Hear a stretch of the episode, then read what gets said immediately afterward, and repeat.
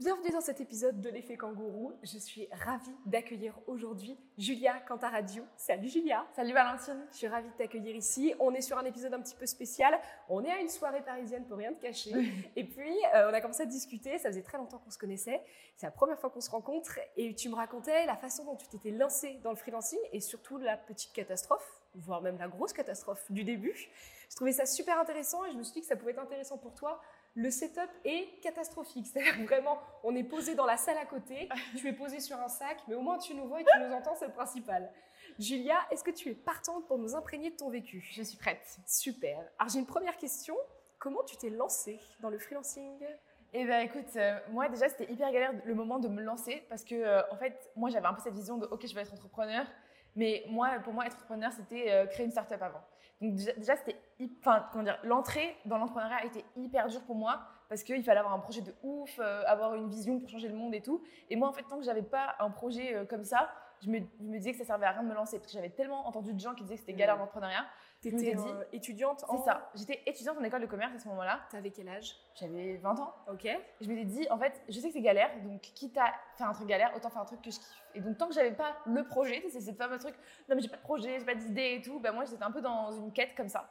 Et puis finalement, un jour, j'ai vu, je parle à une fille et en fait, je me rends compte que cette fille, elle a des besoins de déléguer et je me suis dit, en fait, bah, je vais me lancer dans l'entrepreneuriat comme ça.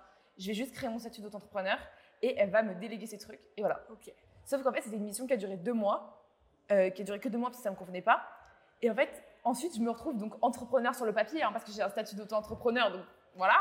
Mais j'avais aucune compétence, j'avais aucune offre, tu sais, j'avais rien structuré et j'avais pas du tout fait ce travail un peu d'introspection de c'est quoi mes forces, c'est quoi que j'aime faire, euh, qu'est-ce que je peux apporter comme valeur et tout. Et du coup, je me suis retrouvée complètement paumée à avoir ce statut d'auto-entrepreneur, mais ne, ne, rien en faire. ça m'a grave frustrée parce que déjà, je gagnais pas d'argent et en plus, je me sentais un peu nulle, tu vois. Et tu savais pas ce que t'aimais et ce que tu voulais faire non. Parce que tu sentais que rien n'était assez gros pour se lancer vraiment dans l'aventure entrepreneuriale. Exactement. C'est-à-dire, j'avais des, j'avais fait des trucs, mais pour moi, j'étais pas du tout assez experte ou pas assez expérimentée dans un domaine pour vraiment me dire, ok, je vais vendre cette compétence, tu mm. vois. Et c'était hyper dur parce que du coup, tu avais l'impression d'avoir touché à quelque chose, mais de pas te sentir assez légitime pour te dire vraiment, je vais vendre et quelqu'un va me léguer son travail. Ça, ça me paraissait beaucoup trop gros pour l'époque, tu vois. Donc tu bosses avec ta première cliente, tu fais quoi pour elle? Je fais, en gros, elle, elle a un podcast, donc je fais ce qu'elle me délègue. C'est-à-dire que je fais des posts Insta, je programme des posts Insta, j'écris des posts LinkedIn vite fait. En gros, c'est ça ma première mission. Puis après, euh, tu je me dis, c'est quoi la suite, tu vois? Euh, Moi, je ne me vois pas faire ça toute ma vie, mais en même temps, euh, je sais pas quoi de faire d'autre, tu vois. Et en fait, euh, je suis pas du tout à l'époque. En fait, je suis vraiment, je connais rien au truc entrepreneurial. Tu vois, suis pas du tout dans l'idée de prospecter. Même, euh, je publie pas encore du tout sur LinkedIn en mon nom, que pour le compte d'autres gens. Enfin, c'est-à-dire, que euh, j'organisais des TEDx à l'époque. Donc, tu vois, je publiais au nom de TEDx. Enfin, vraiment, je me réfugiais. Euh, je prenais pas du tout la parole pour moi, pour dire ce que je pensais. C'était dans le cadre de ton école, les TEDx? C'est ça. Ok. C'est ça. Et donc, en fait, je me retrouve euh, sans rien, tu vois. Enfin, je me retrouve avec un statut d'entrepreneur, mais genre, je suis une entrepreneuse de raté, tu vois. Je suis une entrepreneuse sur le papier. Et donc, en fait, là où je ressens vraiment un gros échec, c'est que je me dis, ok, meuf, tu peux pas rester comme ça, mm. sans source de revenus et tout. Du coup, en fait, je prends un job dans un bar. Et là, c'est la redescente. c'est la descentada. C'est la descentada, c'est pas la remontada, c'est la descentada exactement. Parce que, tu sais, je me sentais quand même, c'est quand même hyper euh, galvanisant. Tu lances ton statut d'auto-entrepreneur, tu as l'impression de commencer un projet. Euh, tu sais, tu remplis ta première facture. Moi, j'étais quand même une ouf hein, quand j'ai rempli ma première facture. Et en fait, là, le fait de redescendre au bar, déjà, j'étais payée 5 euros de l'heure, neuf. C'est chaud. 5 euros de l'heure. 5 euros de l'heure, ça pique. T'étais en... en France? Non, j'étais en Estonie. Oh la vache. Donc j'étais payée 5 euros de l'heure et je travaillais toute la nuit, tu vois. Et en fait, dis-toi que moi, j'étais payée 5 euros de l'heure et sur LinkedIn, je voyais des gens qui faisaient euh, en mode speaking LinkedIn, tu vois. Et moi, je comparais mes, ma vie à ce que je voyais sur les réseaux. Et c'était méga toxique, tu vois. Euh, Nina, elle dit tout le temps de pas comparer son intérieur à l'extérieur des gens. Mais là, c'est exactement ce que j'étais en train de faire. Et euh, franchement, je me sentais comme une merde, tu vois. J'étais en mode, mais qu'est-ce que tu fous, meuf, dans ta vie En fait, pourquoi tu reprends un job au bar? Pourquoi t'es pas en train d'entreprendre? En même temps, j'avais tellement peur, je me sentais tellement paralysée par mes peurs que je, je, me sentais pas du tout la force de me dire, ok, je vais aller prospecter, je vais aller tu devais chercher des clients et tout. Oui, voilà, en fait, j'avais pas d'énergie, tu bah, vois, donc c'était ça déjà aussi. Tu as pris un job qui te claque complètement dans un autre pays et tout ce qui te reste de connexion avec ta famille, avec tes racines, c'est les réseaux sociaux, là où tout le monde frime. Ouais, voilà, c'est ça. C'est chaud. Ouais, c'est ça. T'as très bien résumé la situation. c'est hyper chaud, surtout LinkedIn, même si, bon, voilà, on, connaît un petit peu. Il y a, on montre beaucoup plus les réussites que les échecs. Ouais. Un petit peu moins en ce moment. Je trouve que les langues se délient un petit peu. Grave. Mais à l'époque, oui, j'imagine à quel point ça devait être dur. Ouais, c'était vraiment, euh, c'était pas ouf et surtout j'avais pas forcément des créateurs de contenu aussi euh, qui se montrent aussi vulnérables que maintenant. Donc euh, franchement, moi je me comparais à des, à des CEO, ce qui est complètement débile, hein, ne faites pas ça. Ne comparez pas euh, votre vécu de 6 mois d'expérience ou même 2 mois d'expérience avec des gens qui ont 10 ans d'expérience. Parce qu'en fait, la vérité c'est qu'ils ont plein d'échecs, c'est juste que maintenant ils montrent que les réussites. Donc ouais, c'était une période assez difficile. Mais euh, en fait, la clé, on va dire, comment rebondir Comment ça, rebondir voilà. après cette galère Voilà, comment rebondir C'est l'effet kangourou, donc comment fait ce rebondir kangourou Comment a-t-elle fait L'idée, c'est qu'en fait, avec le peu d'énergie qu'on a, faut construire l'après. C'est-à-dire qu'avec 80% de ton énergie, tu, tu, tu subis, enfin, tu fais ce qu'on te demande sur le moment. Mais en fait, les 20%, au lieu de fuir cette vie-là, ça doit vraiment être utilisé pour construire l'après, pour construire ta vision. Ma vision, elle était très bancale à ce moment-là, tu vois. Mais je savais quand même que moi, j'aimais les conférences, que j'aimais l'entrepreneuriat, donc que j'aimais LinkedIn. Donc, je me suis dit, il y a un truc à faire autour de là, mais tu vois, je ne savais pas encore. Donc, c'est en fait dans les rencontres que j'étais en train de consolider mon projet. Donc, en fait, ce que j'ai fait pendant ces 20% du temps, c'est que je m'étais dit, OK, je vais contacter des gens sur LinkedIn. Je vais faire du réseau. Bah, c'est à ce moment-là que je t'ai contacté en mode Valentine, coucou, je sais pas comment je suis paumée. C'était très drôle. On s'était fait un call, c'était à mourir de rire. Ouais, c'est ça. Et en fait, c'est là où j'ai commencé à faire des petites actions, tu vois, qui ne sont pas vraiment de l'entrepreneuriat à proprement parler, mais tu vois, au moins, j'appelais des ghostwriters.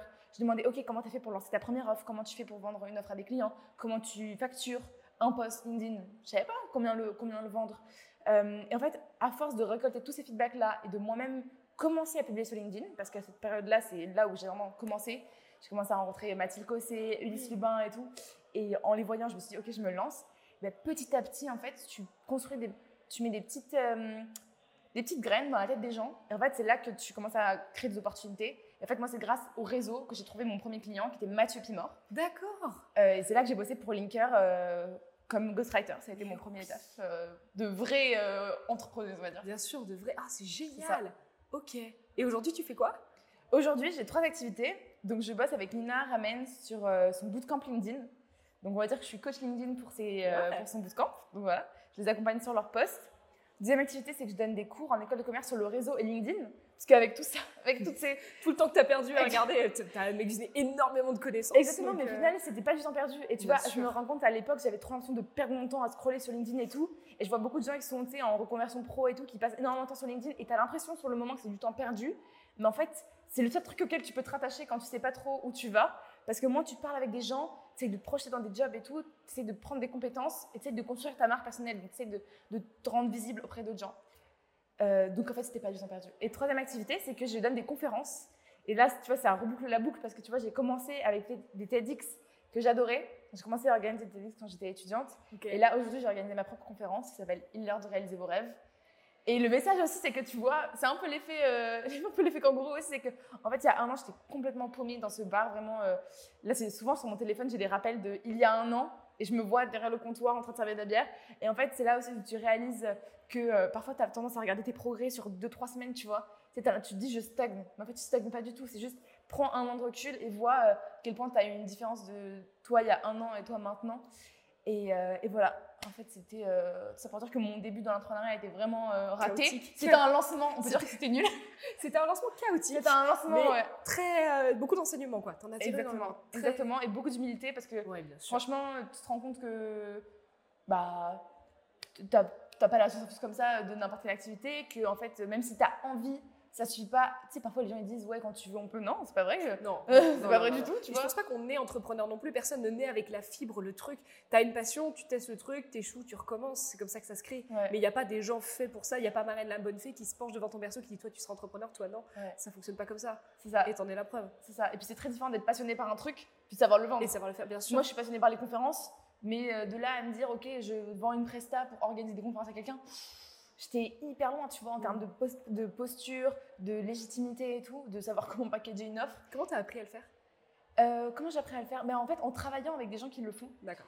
En fait, entre ces deux expériences, là où j'étais avant euh, avec Linker et ce que je fais maintenant avec Nina, j'ai bossé neuf mois avec Samuel Durand, qui fait des documentaires et qui est conférencier professionnel.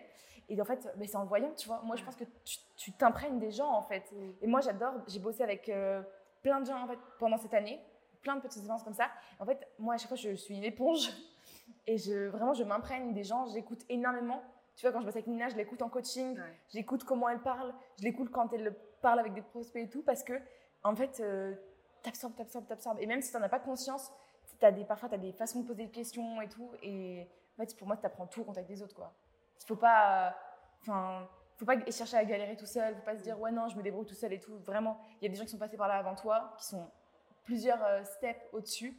Et il faut au maximum apprendre d'eux et se mettre euh, enfin, vraiment en posture d'apprenant. Et, euh, et après se lancer, ouais, mais c'est eux qui donnent la confiance aussi. Oui. oui, oui, carrément dans le regard de l'autre, absolument. Merci beaucoup Julia, c'est trop chouette. J'espère que ça t'a plu. J'espère que ça t'a plu. Tu peux retrouver Julia sur LinkedIn. C'est génial ce qu'elle fait. On va trinquer, c'est de l'eau, mais au moins le, le bruit de l'eau sera sympa dans les oreilles, je pense. À la tienne, À la tienne. à ta conférence.